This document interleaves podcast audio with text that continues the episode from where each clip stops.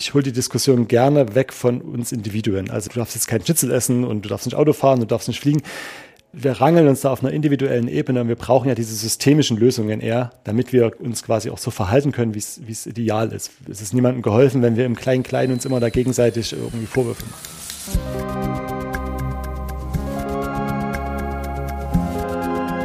How to Solve It. Der Lösungspodcast.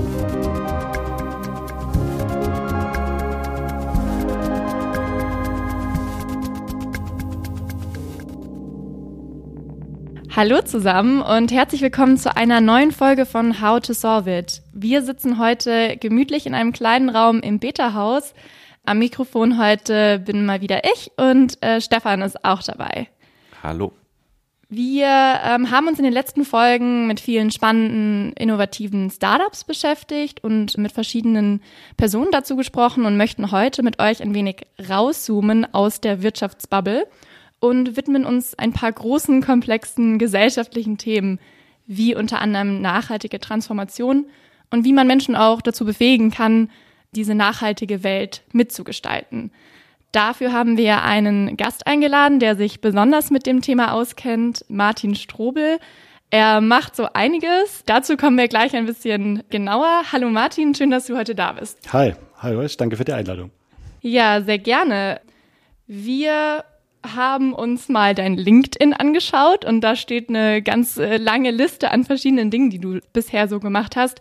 Wie würdest du den Menschen erklären, was du beruflich machst oder wie dein Lebenslauf so aussieht, wenn sie dich nicht kennen? Kreuz und quer. Das ist vielleicht das Erste.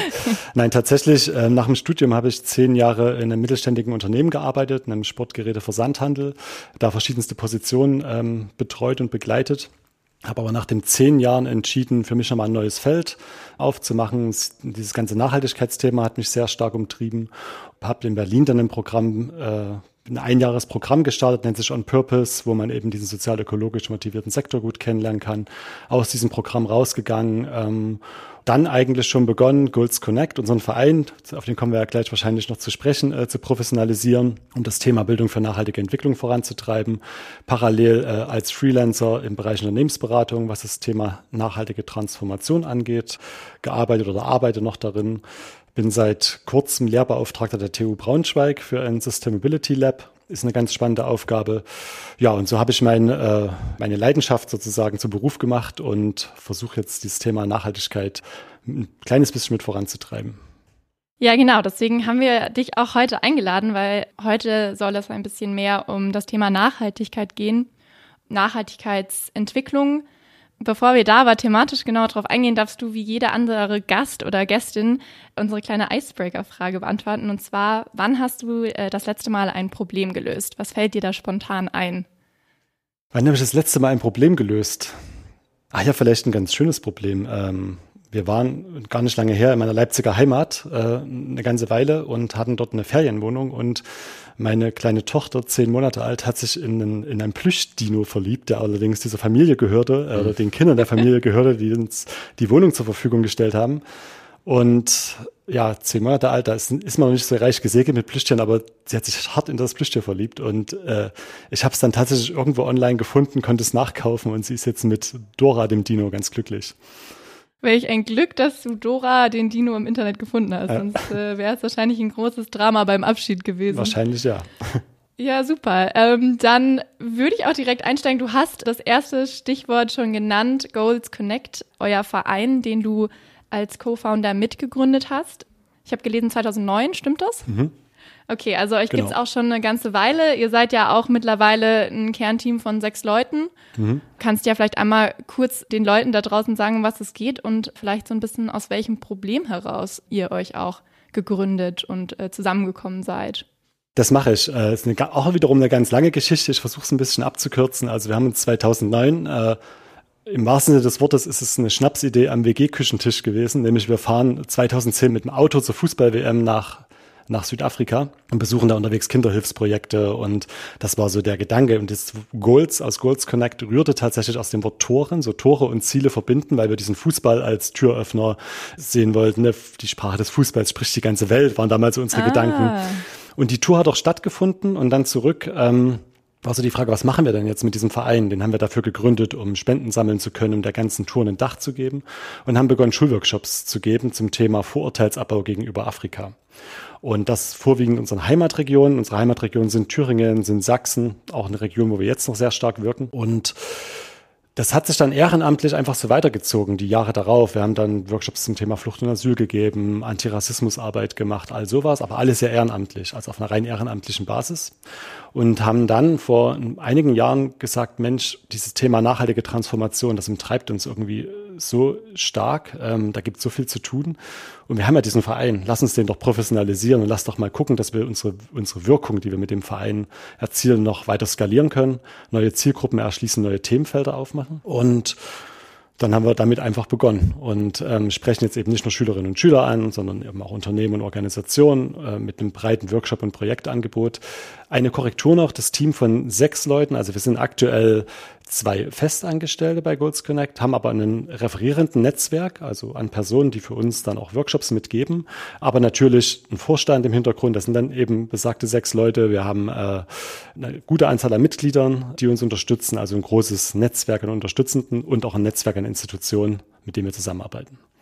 Da würde ich einmal auch direkt ergänzen und fragen, was genau verstehst du denn unter nachhaltige Transformation? Weil wir schmeißen ja alle so ein bisschen mit diesen Wörtern um uns. Nachhaltigkeit sagt uns allen was, aber das ist ja ein sehr breiter Begriff und der ist ja auch sehr kontextabhängig. Vielleicht kannst du da einmal noch genauer auf diesen Begriff eingehen, was ihr jetzt in eurem Fall darunter versteht und was man darunter allgemein verstehen kann. Also zuallererst würde ich mal beginnen mit dem Wort Nachhaltigkeit. Da äh, stimme ich dir auch völlig zu. Das ist inzwischen ja ein ziemliches Buzzword geworden. Also wenn wir heute durch den Supermarkt gehen, das ist ja gefühlt alles, jedes Produkt ist nachhaltig, jede Dienstleistung, jede Flugreise ist inzwischen ja gefühlt nachhaltig. Ich habe letztens in einem Webinar, was ich moderieren durfte, äh, hat ein Kollege gesagt, er spricht lieber gern von Enkeltauglichkeit oder Zukunftsfähigkeit. Und das äh, so als, als Synonym für Nachhaltigkeit, um, um, um dieses Wort auch ein Stück noch emotionaler zu besetzen und auch diese Breite vielleicht äh, zu zeigen. Das ist so das eine. Wir übersetzen Nachhaltigkeit ja auch sehr häufig nur mit ökologischen Themen und dann auch nur mit dem Klimathema. Ich will das gar nicht kleinreden. Das ist mit Sicherheit äh, eines der relevantesten und größten Herausforderungen, äh, die es aktuell gibt. Aber es ist halt bei weitem viel mehr. Wir reden ja auch über soziale Nachhaltigkeit. Ja, wir, es gibt so viele Themenfelder und ja, der transformative Gedanke. Ähm, ich behaupte, dass wir die Größe der nachhaltigen Transformation, was es für unsere Gesellschaften bedeutet, aber auch, und ich möchte auch gerne weg von diesem so apokalyptischen und ne, hin zu, welche Chancen stecken da eigentlich drin. Und ich glaube, das haben wir noch gar nicht so ganz in der Gänze noch gar nicht so ganz verstanden und begriffen, was das auch für Chancen ähm, bietet, diese Transformation. Und es ist wahrscheinlich die größte Transformation, der wir uns seit vielen Jahrzehnten so gegen, gegenüberstanden. Meine Wahrnehmung ist, dass das noch gar nicht so angekommen ist. Was verstehe ich darunter? Ich verstehe darunter, und das ist auch so Kern unserer Arbeit, Menschen davon zu begeistern, aber Menschen auch ins Handeln zu bekommen. Also zu sagen, wie können wir denn gemeinsam eine zukunftsfähige Welt schaffen? Wie kann ich mit meinen Ressourcen, mit meinen Potenzialen, die ich habe, mit meinen Interessen dort meine Rolle finden? Wie kann ich in den Rollen, die ich habe, diese nachhaltige Transformation, da haben wir es wieder, ne, diese nachhaltigen Veränderungen mitgestalten. Weil ich denke, dass das genau dieses, diese Mitgestaltung, das Partizipative ein ganz großer Schlüssel ist. Also Menschen mitzunehmen. Ich habe zuletzt den schönen Satz gehört, Menschen haben nichts gegen Veränderung, sie wollen sich aber so ungern verändern lassen. Ja? Und äh, ich denke, das umfasst nachhaltige Transformation und nachhaltige Transformation ist eben groß, es ist gesamtgesellschaftlich, es betrifft jeden Einzelnen, jede, jeden Einzelnen, alle Institutionen, Politik, Wirtschaft, Vereine, alles, was es da so gibt. Und das ist gleichzeitig auch eine große Chance. Egal, ob man es jetzt Nachhaltigkeit nennt oder Enkeltauglichkeit, die Frage ist ja trotzdem, wohin transformiert man sich und was sind die Kriterien dann am Ende, die Nachhaltigkeit bedeuten? Da würde mich mal interessieren, weil es ja auch so vielfältig ist. Du hast ja gesagt, es mhm. gibt den ökologischen Aspekt und da eben nicht nur den, den Klimaaspekt, sondern es gibt auch das Thema Biodiversität, Land, landlichen Verbrauch, äh, Monokultur und so weiter, all diese Dinge und eben die sozialen Nachhaltigkeitsfaktoren. Mhm. Gibt es da aus deiner Sicht gute, harte Kriterien, wie man jetzt zum Beispiel Unternehmenshandeln bewerten kann, dass man sagen kann, das ist jetzt nachhaltig und das ist nicht nachhaltig. Also der Begriff ist ja nicht geschützt, nehme ich an, anders als jetzt irgendwie Bio oder so, was ja definiert ist. Also gibt es da irgendwelche Entwicklungen dahin, diese, diese Dinge zu definieren, was Nachhaltigkeit denn genau bedeutet? Man könnte es natürlich so definieren, dass man sagt, wir leben im Einklang, wir leben so, dass unser Handeln keine ökologischen und keine sozialen Schäden anrichtet. Ja? Dass wir das Wort Schadschöpfung wird sehr oft genannt. Wir machen also Wertschöpfung auf der ökonomischen Seite, mhm. da passiert immer so viel Schadschöpfung nebenbei, die wir aber nicht mit einpreisen, dass wir das möglichst auf Null setzen, so könnte man sagen. Das ist natürlich immer noch groß. Und oft ist es so, dass viele Dinge nicht so ganz klar messbar sind. Also klar, so CO2-Fußabdruck, das können wir inzwischen messen und da wissen wir genau, den müssen wir da runterbringen. Deswegen ist es auch, glaube ich, ein attraktives Thema, gerade so für Unternehmen, weil es irgendwie immer mehr eine Klarheit bekommt. Aber wie du schon sagst, wir haben ja noch äh, acht andere planetare Grenzen. Ja, Biodiversität, Landverbrauch, Chemikalien und so weiter. Und was ist denn eigentlich damit? Und da wird es schon schwieriger, das in Zahlen auszudrücken und dann auch in messbare Ziele zu übersetzen. Und ähnlich ist es eben mit sozialen Dingen. Also wie gut kenne ich denn meine Liefer- und Wertschöpfungsketten? Ne? Die Gesetzgebung wird natürlich äh, interessanter mit Lieferketten-Sorgfaltspflichtengesetz, was es gibt. Aber wie gut kenne ich das wirklich meine Auswirkungen meines Handelns von den, von meinen Produkten, Dienstleistungen in Breite und Tiefe? Und da wird es schon interessanter und schwieriger. Ich glaube, da ist manchmal viel auch so Gefühlarbeit dabei. Ja, wir wollen natürlich nicht gegen Menschenrechte verstoßen, wir wollen nicht, dass Kinderarbeit ist und wir wollen nicht, dass diesen, aber kann ich es wirklich überprüfen? Wie weit kann ich es wirklich überprüfen? Und wie stark äh, strenge ich mich da an, das nach unten zu bringen und gen Null zu bringen. Weiß nicht, ob ich jetzt auf deine Frage geantwortet habe. ja, ja, doch. Also ich, mir war schon klar, dass sozusagen keine ganz klare binäre Antwort darauf gibt, gerade eben bei den sozialen Fragen, weil da ist ja auch die Frage, wo verlaufen da die Grenzen? Also ich kenne so das Beispiel, Foxconn war ja mal eine Riesendiskussion und innerhalb von China ist es dann aber so, dass viele Mitarbeiter von Foxconn das schon mal als einen Fortschritt gegenüber dem sehen, was sie vorher gemacht haben, weil sie da schon mal ein bisschen mehr Geld verdient haben zumindest. Und da ist immer die Frage so, ab wann beginnen soziale Standards? Ne? Also wie viel Lohn muss es sein? Äh, klar, natürlich, es gibt immer noch auf der Welt sklavenartige Verhältnisse, gerade zum Beispiel beim Kakaoanbau in Afrika oder so. Aber es ist ja alles ein Spektrum. Ne? Also wo, wo beginnt dann sozusagen menschenwürdige Arbeit? Ab welchem Lohn, ab welchen, welche Arbeitsschutzmaßnahmen müssen umgesetzt werden und so weiter. Und das ist ja, wie du schon gesagt hast, viel weniger messbar als CO2-Abdruck, weil das eben nicht diese eine Zahl ist, die man runterbringen muss, sondern weil es am Ende um Menschen geht und, und es gibt bestimmt auch Menschen, die sagen, hier in Deutschland gibt's menschenunwürdige Arbeitsplätze. Und das ist für mich so die große Frage, wie kann man da Transparenz reinbringen, auch für den Konsumenten, für die Konsumentin im Supermarkt, weil klar, es gibt diese Transfer- Labels sind ja aber, glaube ich, auch wieder umstritten und manche sagen ja, besser ist irgendwie direkt mit Kooperativen dann da zusammenzuarbeiten und die vor Ort zu kennen, weil das mit dem Label ist auch wieder irgendwie nur so ein, so ein Umweg. Zum Beispiel das Thema Label, ne? wie, wie siehst du das? Wie alles in der ganzen Diskussion, es ist alles ziemlich komplex und es ist halt sehr mehrdeutig. Label und Zertifikate geben natürlich Orientierung. Ich kann mir aber natürlich auch selbst irgend so ein grünes Label auf mein Produkt draufkleben, was ich von mir auch selber erfinde. Und also ich glaube, wenn wir heute durch den Supermarkt gehen, um bei dem Beispiel zu bleiben, das Groteske ist ja, dass wir Produkte labeln mit Bio, klimaneutral, nachhaltig, wie auch immer, und die müssen wir extra labeln. Und alle, die es nicht sind, die labeln wir ja nicht. Also eigentlich müssen es ja, also die Produkte, die so sein sollten, wie sie eigentlich idealerweise sind, wie sie ja normal sind, die müssen wir ja labeln, die müssen wir ja rausstellen. Und idealerweise sollte es ja so sein, dass wir gar keine Produkte mehr labeln, weil wir den Unternehmen vertrauen, die diese Produkte in den Markt bringen oder diese Dienstleistungen in den Markt bringen, dass diese eben keine ökologischen, sozialen Schäden anrichten. So. Und ich glaube, das ist der Punkt, soweit das ist natürlich ist eine Idealvorstellung. Das ist mir schon klar, ja. Aber ich glaube, da müssen wir halt hin. Und das ist auch die Verantwortung in meinen Augen von Unternehmen. Also wir, ein Label hilft ja grundsätzlich erstmal, dass, dass der Verbraucher, die Verbraucherin eine Orientierung bekommt.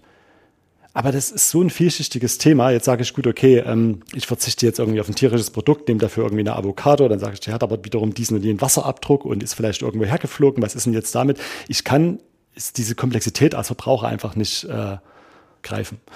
Und deswegen brauchen wir Unternehmen, die die Verantwortung übernehmen, die diese Arbeit machen, die einfach sagen, wir bringen gar keine anderen Produkte auf den Markt als diese und jenen. Oder eine Politik, die Unternehmen dazu zwingt. Ich wollte gerade sagen, weil oder und, genau, ja beides. Also beides, dieses, ja. Genau dieses Lieferketten-Sorgfaltspflichtengesetz geht ja in der erste Richtung. Aber ich glaube einfach, dass wir auch diesen moralischen Aspekt und dass wir dieses, diesen Willen bei Unternehmen brauchen, diese Dinge so glatt zu ziehen und zu verändern und diese Verantwortung und die Haltung, vielleicht ist auch eine Haltungsfrage zu übernehmen. Und die brauchen aber natürlich auch gleiche Wettbewerbsbedingungen und dann kommt wieder die Politik ins Spiel. Ja. Was ich aber auch, letzter Satz, wahrnehme, ist, dass ganz viele Unternehmen sich inzwischen auf diesen Weg machen und dass auch da eine Veränderung da ist und dass auch da plötzlich ein Bewusstsein da ist, okay, wir müssen doch mal in unserer Liefer- und Wertschöpfungskette gucken und müssen doch mal definieren, was heißt menschenwürdige Arbeit in diesen und jenen Regionen, wo wir vielleicht produzieren. Vielleicht können wir da jetzt nochmal ähm, zurückgehen zu eurem Verein und das, was du auch ähm, dort machst. Du unterstützt Unternehmen bei der nachhaltigen Transformation durch Workshops. Also du bist dann ja auch des Öfteren mal in Unternehmen drin und bekommst das wirklich von innen mit, wie die sich wahrscheinlich dann entscheiden, dem Thema Nachhaltigkeit in dem Unternehmen zu, zu widmen. Der erste Schritt ist ja so die Wahrnehmung und das Bewusstsein dafür, dass so wie es gerade gemacht wird, nicht funktioniert, vor allem nicht langfristig für eine nachhaltige Welt. Wo hakt es dann sozusagen, dass Menschen ins Handeln kommen? Würdest du sagen, das liegt an der komplexen Struktur, äh, strukturellen Umwelt und ähm, da müsste es dann von der Politik her Richtlinien geben oder dass man eben Sorge hat, dann dem Wettbewerb nicht mehr gerecht zu werden? Oder sind das dann doch am Ende die Personen selbst an sich? Also was würdest du sagen, ist sozusagen das größte Problem, warum Unternehmen das immer noch nicht so umsetzen? Also ich glaube, es ist äh, auch an der Stelle absolut vielschichtig. Ich denke, dass wir äh, Unternehmen haben, die die schon wollen, die das auch verstehen, die ihre Rolle in dem ganzen, äh, bei der ganzen Thematik verstehen, aber nicht wirklich so richtig Anknüpfungspunkte finden. Ja, also da musst du dann wirklich sagen, okay, wir gucken mal auf euer Geschäftsmodell, wir gucken auf eure Prozesse, wir gucken auf eure Produkte, Dienstleistungen. Wo sind denn da wirklich die wesentlichen Handlungsfelder? Ja, und wie können wir die angehen? So, also und das äh, ist dann ja eine sehr, eine sehr strategische Arbeit. Dann gibt es natürlich Unternehmen, und das ist natürlich schwieriger, die irgendwo sagen, ja, okay, Nachhaltigkeit, das müssen wir jetzt mal machen, irgendwie fragen das immer mehr Leute nach, also wo das ganze Ding mehr so einen Marketingaspekt hat. Und es ist nicht ungewöhnlich, dass der oder die Nachhaltigkeitsbeauftragte in Unternehmen im Marketing sitzt. Das ist so ein Klassiker eigentlich. Mittlerweile ändert sich das so ein bisschen, ja, weil es tatsächlich da sehr stark darum ging, wie können wir denn das, was wir tun, Verkaufen. irgendwie einen Nachhaltigkeitsbericht packen und gut kommunizieren, ist ja auch wichtig. Ich sage manchmal ein Unternehmen, am besten ihr macht Nachhaltigkeit so, dass ihr niemandem davon erzählt. Also das ist natürlich völliger Quatsch, weil das soll ich ja auch berichten, aber mir geht es ein bisschen um diese Haltung, die dahinter ist, die ja. dahinter steht, ja, dass ich wirklich diese Verantwortung verstehe, die ich da habe und natürlich dann noch das kommunizieren soll. Das ist wahrscheinlich auch da, wo dann die Gefahr entsteht, dass aus dem nachhaltig sein wollen dieses Greenwashing wahrscheinlich auch entstehen kann, indem in dem Moment, wo Nachhaltigkeit als Marketing-Tool benutzt wird, wenn es dann eher um die Außendarstellung und Wahrnehmung als wirklich die, die innere Umstrukturierung und Transformation geht. Ich denke, dass Greenwashing tatsächlich so zwei Seiten hat. Das eine ist so ein, ich nenne es mal mutwilliges Greenwashing. Das ist so ein bisschen, was du sagst, dass man dann sagt, ja, wir, wir machen jetzt irgendeine kleine Maßnahme und die lehnen wir dann kommunikativ so stark auf, dass jeder denkt, wir sind der grünste Laden unter der Sonne. Und auf der anderen Seite gibt's aber, glaube ich, ich will das mal so naives Greenwashing nennen, wo man dann einfach Dinge tut, weil man es wirklich gut meint, ja, und gut machen will aber irgendwie noch nicht verstanden hat, was ist denn eigentlich der Kern unserer Tätigkeit? Ja, und wo ist denn eigentlich wirklich der große Hebel? Wo sind die wesentlichen Handlungsfelder, die wir als Unternehmen haben? Und ich denke, da gibt es so diese zwei Seiten der Medaille. Nochmal kurz auf die Frage äh, zurückzukommen, wo Unternehmen, wo hakt es da? Ich denke, es, wir befinden uns ja alle in einem System, in einem Wirtschaftssystem, was so ist, wie es ist. Ja? Und ich glaube, dass es da häufig darum geht zu sagen, okay, wir würden das ja gerne machen, aber wenn wir das jetzt machen, wenn wir jetzt anfangen, alles, was wir an sozialen, ökologischen Kosten haben, mit einzupreisen, zu verändern, können wir keine marktfähigen Preise mehr anbieten und treibt uns in die Insolvenz, mal so ganz überspitzt gesagt. Okay, und das ist natürlich ein Argument. Und dann gilt es aber trotzdem zu gucken, wie könnte man denn auf die Rahmenbedingungen vielleicht einwirken. Was ist denn unsere Rolle als Unternehmen auch? Ne? Wen brauchen wir denn mit dem Boot? Wen müssen wir denn über Verbände, wo ich vielleicht bin, äh, ich sage manchmal bei Unternehmen, versucht nicht euer Unternehmen grün zu machen oder nachhaltig, sondern versucht eure Branche nachhaltig zu machen. Versucht zu gucken, dass die Branche, äh, dass alle irgendwie die gleichen, die gleiche Haltung entwickeln, aber auch die gleichen Voraussetzungen haben. Und dann kann man ja vielleicht auch gemeinsam auf Politik einwirken über Verbandsarbeit und kann versuchen, Lobbyarbeit im positiven Sinne Lobbyarbeit für dieses Thema zu machen. Also ich glaube, wir dürfen nicht immer abbrechen, wenn wir sagen, wir würden das ja gern machen, aber geht ja nicht, weil und die anderen. Und wenn wir jetzt die Ersten sind, dann ja, also eigentlich muss man dann weiterdenken. Also, dann, ja. Genau. Und dann gucken, was brauche ich denn jetzt dafür? Was oder wen brauche ich denn jetzt dafür? Und natürlich sind es auch teilweise Unternehmen, die seit Jahrzehnten unternehmerischen Erfolg mit ökonomischem Erfolg gleichgesetzt haben. Was auch völlig legitim ist, weil das ja immer so war. Jetzt kommt dann einer her wie ich und sagt, das müssen wir mal anders denken. Jetzt müssen wir noch soziale und ökologische Aspekte mit reindenken. Nur dann seid unternehmerisch erfolgreich da nicken die und sagen, ja klar, super, machen wir jetzt so. Sondern das ist natürlich auch ein, ein Prozess, ja. Ein Prozess, es ist ein Mindset. Nachhaltigkeit ist auch für mich kein Ziel, es ist ein Mindset, was in die Köpfe muss, um, um es in Prozessen, Entscheidungen mitzudenken. Du hast ja gerade gesagt, häufig nutzen Unternehmen Hebel, weil sie glauben, damit nachhaltiger zu werden. Aber eigentlich sind es ganz andere Hebel. Ich denke da jetzt gerade an die Diskussion bei KonsumentInnen, wo ja auch immer so das Beispiel der Bambus-Zahnbürste und so weiter genommen wird, wo man sagt, okay, da fühlt man sich jetzt gut, aber am Ende hat man nichts getan für die Umwelt oder fast nichts und es ist eigentlich gar kein Hebel. Oder Plastikvermeidung ist schön und gut, aber für den Klimaschutz eigentlich irrelevant. Viel wichtiger ist, tierische Produkte zum Beispiel weniger zu konsumieren. Hast du da mal so konkrete Beispiele für Unternehmen, also wo du sagst, so ganz viele Unternehmen machen das, aber sollten eigentlich eher das machen, weil das eine viel größere Wirkung hätte und was vielleicht auch gar nicht so viel kosten würde? Also ganz plakativ, also es glaube ich betrifft ziemlich viele Unternehmen, die tatsächlich erstmal so beginnen, diesen, diesen Klassiker in, intern wahrscheinlich auch erstmal so interne Nachhaltigkeitsthemen zu machen, wie, was ich sagte, meine Kantine, mein Fuhrpark, Papierverbrauch, wir trennen jetzt Müll, wir nutzen keine Kaffeekapselmaschine mehr und all sowas statt sich wirklich anzugucken, was ist denn unser Geschäftsmodell, was sind so Liefer- und Wertschöpfungsketten. Also erstmal anfangen ist ja schon mal gut. Ja. Aber was ist das wirklich dahinter? Also ist es, war es das dann und das stelle, das, das stelle ich dann groß raus? Oder ist es für mich jetzt ein Beginn von einem Prozess und ich kann auch klar Ziele definieren, wo ich dann irgendwie mit meiner gesamten Produktlinie hin möchte. Ne? Oder sind es einfach wirklich ganz kleine, ganz kleine Dinge? Also was mir da so spontan äh, einfällt, sind so Klassikerbeispiele, die so jeder kennt, die Turnschuhe aus recyceltem Meeresplastik und so weiter. Ne? Ja. Ich habe vielleicht als Sporttextilanbieter eine riesengroße Produktpalette an allen möglichen Dingen und dann mache ich irgendwie ein, zwei Turnschuhe aus recyceltem Meeresplastik, wo ich das natürlich dann irgendwie einsammeln muss, wo es einen Prozess dahinter geben muss, den entsprechend zu recyceln, einen Schuh zu verarbeiten und das stelle ich dann riesengroß raus. Und das ist dann so ein Punkt, wo ich sage, okay, ähm, das ist vielleicht 0, weiß ich nicht wie viel Prozent von eurer Produktpalette. Und es ist okay, glaube ich, wenn das der Beginn von einem Prozess ist, zu sagen, wir wollen immer nachhaltiger werden und das ist so das erste Step. Aber wenn es das dann war, dann wird es in meinen Augen schwierig. Das hatten wir auch schon ein paar Mal in Gesprächen bei uns intern in der Firma, dieser Aspekt, also nehmen wir jetzt mal einen großen Schuhhersteller, wie jetzt Nike oder Adidas, und dann machen sie so ein paar Produkte, die nachhaltig sind. Versus, mir fällt jetzt die Schuhmarke ähm, Veja ein, die ja auch äh, nachhaltige Schuhe so und sich. Ich habe auch schon gesehen, dass du trickst sie auch.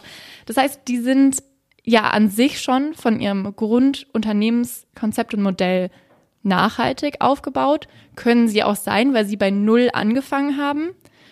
Die können das dann natürlich und die sind dann ja auch kleiner und können das bei Null anfangen mit den aktuellen gesellschaftlichen Erwartungen, die wir auch an Unternehmen haben versus Nike oder Adidas, die einfach schon seit mehreren Jahrzehnten auf dem Markt sind, eine große Marke sind. Aber wenn die ein paar kleine Dinge ändern, haben sie ja gesamt gesehen, jetzt nur von den Zahlen her, ja theoretisch einen größeren Impact als jetzt eine kleine Modemarke, zum Beispiel in Berlin oder jetzt in dem Fall Weyer, die halt viel weniger Schuhe verkaufen. Wie stehst du zu diesem Thema im Sinne von, ändere ich jetzt großen Ölkonzern oder Automobilindustrie VW, um ein paar Prozent nachhaltiger zu sein? Oder pushe ich viele GründerInnen in grünen Startups, die nachhaltige Idee zu verkaufen? Auch beides, glaube ich. Also ich glaube tatsächlich, es braucht und das ist ja auch, also es ist ja auch gut, dass wir Gründer, GründerInnen haben, die sich genau in diese gesellschaftlichen Entwicklungen, in diese Notwendigkeiten reingehen und versuchen dafür Lösungen zu entwickeln. Und dann ist es ja wichtig, dass diese Lösungen irgendwie skaliert werden, größer werden. Ähm, keine Ecosia Suchmaschine kennt man ja beispielsweise so ein Klassiker. Ne? Und es gibt ganz viele, äh, die Feature, diese veganen Schuhe. Ähm, Natürlich kann man dann sagen, klar, wenn jetzt ähm, großer Sportschuhhersteller wie Nike irgendwie nur 0,5 Prozent von seiner Produktpalette umstellt, dann haben die ja weit, weit mehr erreicht, als es dieser kleine Laden. Aber das ist ja nicht die Benchmark. Also der große ökologische und soziale Schaden ist ja dann der Rest dieser, dieser Produktpalette, der entsteht das muss ja der Anspruch von dem Unternehmen sein, bis hin zu, dass sie natürlich auch die, die Mittel dazu haben, entsprechend notwendig zu transformieren. Das heißt, übersetzt bedeutet das, als Unternehmen sollte ich nicht einen Teil meiner Produkte nachhaltig machen, sondern eher, wie du sagst, auch versuchen, eine Branche umzuwandeln und zu transformieren in, durch Verbände oder politisches Lobbying. Und auf einer individuellen Ebene würde das bedeuten, nicht nur zur Bambuszahnbürste zu greifen, anstatt zur Plastikzahnbürste, sondern dieses mich selber auch engagieren und aktiv dieses Mitgestalten, was ihr ja auch so ein bisschen versucht, dieses, dieses Handeln. Ne? Also wäre das dann sozusagen. Ja, bei dem ersten Punkt würde ich vielleicht sogar noch ergänzen wollen. Es ist total wichtig, auch einzelne Produkte anzugehen, aber ich möchte das gerne als Start von, einem, von einer Entwicklung, von einem Prozess verstanden wissen und nicht zu sagen, wir machen jetzt ein paar Produkte so, damit wir da was ins Schaufenster stellen können zu dem Thema, weil dann ist es Greenwashing sondern wir sagen, wir beginnen vielleicht ja auch jetzt mal uns damit auseinanderzusetzen, wie können unsere Produkte nachhaltig sein. Und dann sind das vielleicht in den ersten Jahr fünf, sechs, sieben, acht Produkte. Und dann lernen wir daraus, lernen Prozesse und versuchen das aber dann immer mit dem Ziel, das dann zu skalieren auf die restliche Produktpalette. Das soll der Anspruch sein. Dann kann ich auch diese Hebelwirkung schlussendlich erzeugen, die es braucht, um auf meine Branche da positiven Einfluss zu nehmen. Aber die Rahmenbedingungen sind ja genauso wichtig. Und das meine ich dann eher mit Branche transformieren, dass ich versuche, da Einfluss zu nehmen. Um noch auf deinen zweiten Punkt einzugehen, ich hole die Diskussion gerne weg von uns Individuen. Also wir müssen jetzt, du darfst jetzt kein Schnitzel essen und du darfst nicht Auto fahren, du darfst nicht fliegen wir rangeln uns da auf einer individuellen Ebene und wir brauchen ja diese systemischen Lösungen eher, damit wir uns quasi auch so verhalten können, wie es ideal ist. Es ist niemandem geholfen, wenn wir im Klein-Klein uns immer da gegenseitig irgendwie Vorwürfe machen. Und wir sprechen auch vom grünen Fußabdruck, den versuchen wir kleiner zu machen. Kennt jeder CO2, Landverbrauch, Wasser und so weiter. Und dann gibt's aber den grünen Handabdruck. Und das ist genau das, was du sagst. Wir sagen, engagier dich, geh, keine Ahnung, geh auf eine Demo, schreib deinem Bundestagsabgeordneten einen Brief, sprich im Freundeskreis darüber, probiert irgendwie Dinge aus. Also dass man auch versucht, äh, seiner Rolle sich klar zu sein, die man ja hat. Und wir haben ja, wir leben ja in einem demokratischen System, wo wir ganz viel uns einmischen können, wo wir ganz viele Dinge auch einfordern können. Und das das auch klar zu machen. Das kann ich sowohl als Individuum, aber auch als Unternehmen eben haben und da versuchen, die Dinge systemisch zu verändern. Also nicht zu schimpfen, dass es irgendwie Dinge nicht gibt, sondern dann zu sagen, jetzt schreibe ich dem Unternehmen von mir so eine E-Mail und versuche das irgendwie nach vorne zu bringen. Wir sind ja KommunikatorInnen als FBH und aus einer Kommunikationssicht sehe ich immer eine große Herausforderung beim Thema Nachhaltigkeit und Nachhaltigkeit Kommunikation und zwar, wie du gerade gesagt hast, Fußabdruck verkleinern. Das heißt also, am Ende auf der individuellen Ebene, aber auch auf der Unternehmensebene ist es ja so, jede wirtschaftliche Tätigkeit, jeder Konsum am Ende ist aktuell im aktuellen System fast immer schädlich. Und du kannst es zwar reduzieren, aber du kannst ja niemals auf Null kommen. Oder zumindest aktuell ist es quasi unmöglich, in dieser Gesellschaft auf Null zu kommen, mit deinem CO2-Fußabdruck zum Beispiel. Oder Landflächenverbrauch oder was auch immer, welche anderen ökologischen Kriterien da dran hängen. Und das ist für mich, glaube ich, so ein, eine große Schwierigkeit in der Kommunikation an die Leute, weil die halt denken, naja, egal was ich mache, ich mache es ja eh falsch und ich kann ich kann zwar den Schaden, du hast eben so schön von der Schadschöpfung, glaube ich, gesprochen, im Gegensatz zur Wertschöpfung. Ich kann sozusagen die Schadschöpfung reduzieren, aber ich kann sie gar nicht auf Null bringen. Und das ist ja irgendwie unangenehm. Also das ist ja so, egal was ich tue, ich fahre jetzt mit der Bahn, dann kann ich mich zwar gut fühlen, dass ich die Bahn genommen habe, aber auch die Bahn hat einen CO2-Fußabdruck, der ist auch nicht null.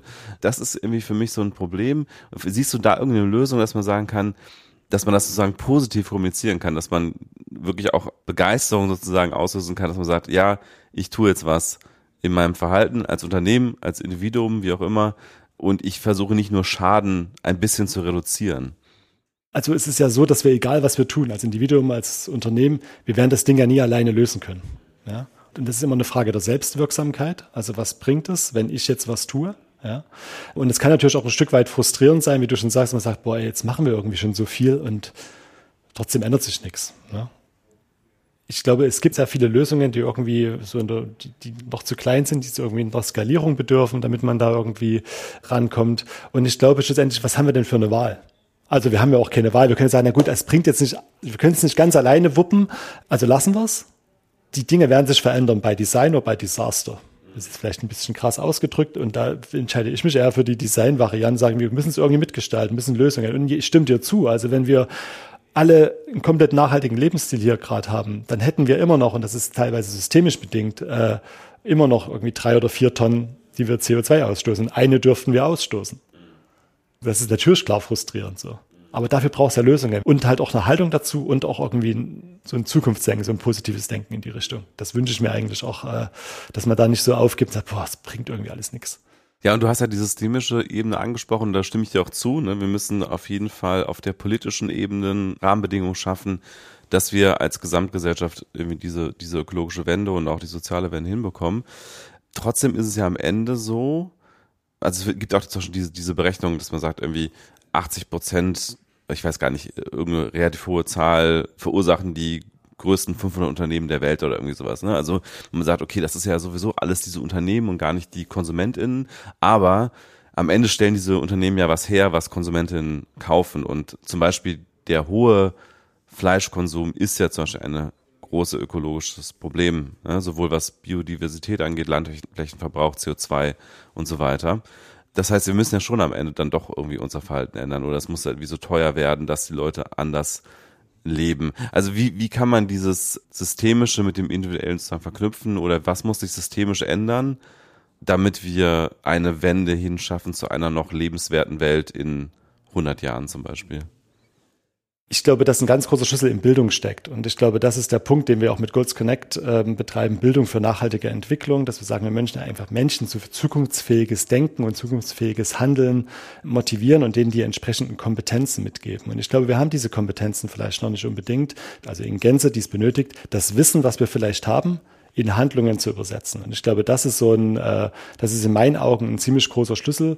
Wir erziehen ja unsere Kinder so oder wollen ja gern von unseren Kindern, dass sie Verantwortung für ihre Entscheidungen übernehmen. So, aber ich kann ja nur Verantwortung übernehmen, wenn ich die Auswirkungen von meinem Handeln irgendwie kenne. Also ich glaube, dass wir dieses Wissen, aber auch die Kompetenzen irgendwie äh, in die Unternehmen tragen müssen, in die Institutionen tragen müssen, aber auch in die, zu den Individuen tragen müssen. Am Ende ist es halt ein, ein Zusammenspiel. Natürlich brauche ich sensibilisierte KonsumentInnen, die dann dieses und jenes Produkt vielleicht auswählen statt das andere.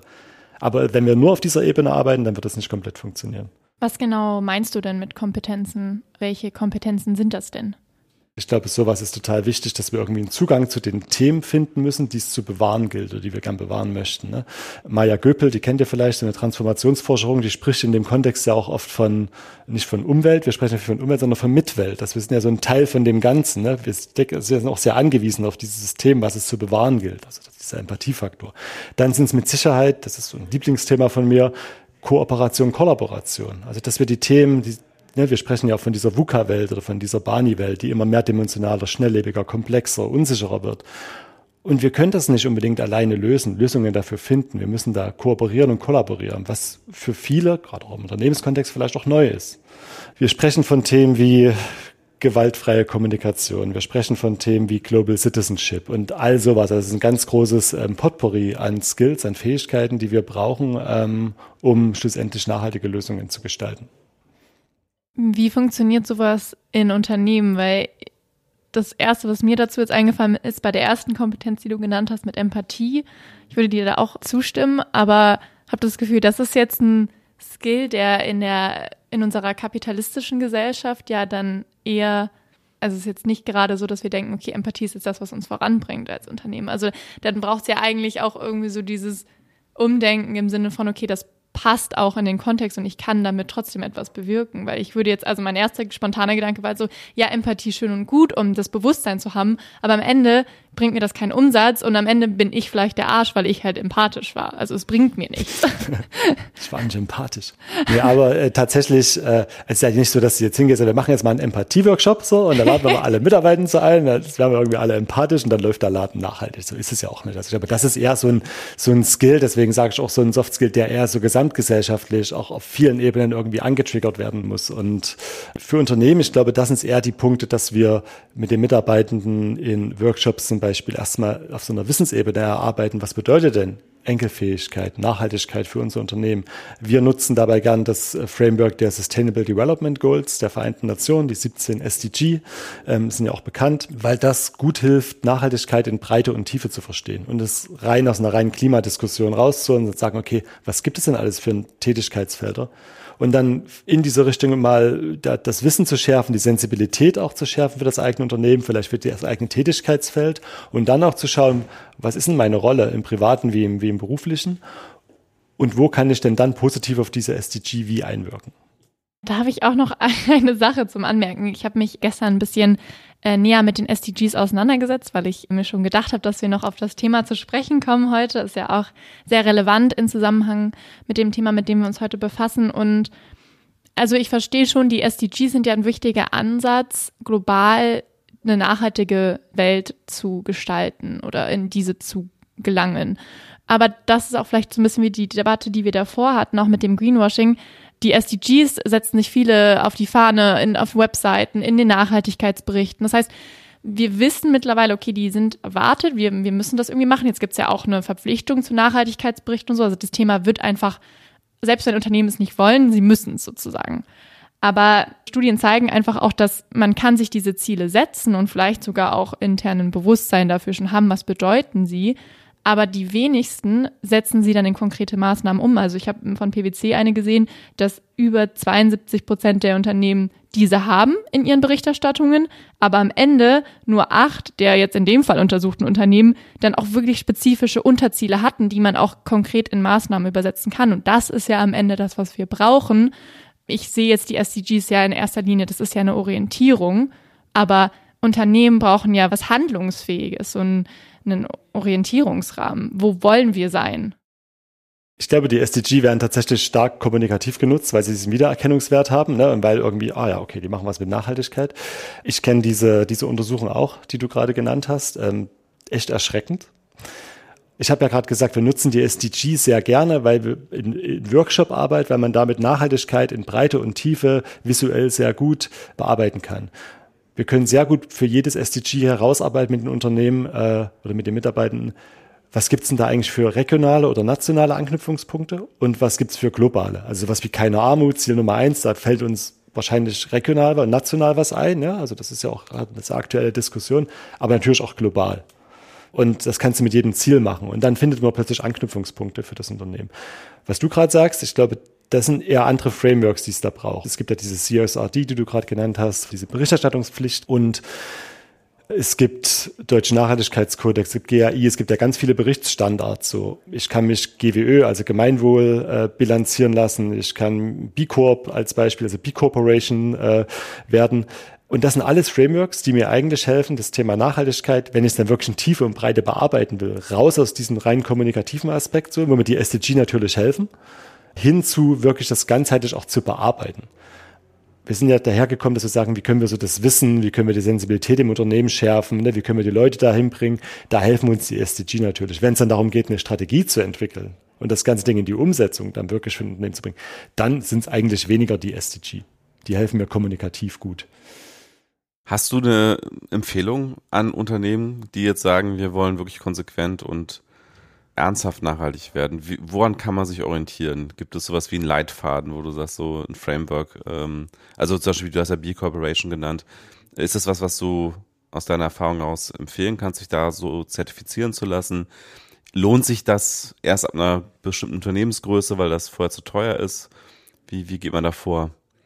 Es lohnt sich immer, sich so ein Framework zu nehmen, egal jetzt erstmal welches und das war für sein Unternehmen den Status quo abzubilden. Warum lohnt sich das? Weil ich dann genau diese wesentlichen Handlungsfelder für mich rausarbeiten kann, weil ich plötzlich mich um Zahlen kümmern muss, die ich vielleicht vorher noch nie betrachtet habe, weil es hilft mir wirklich, diesen Status quo abzubilden.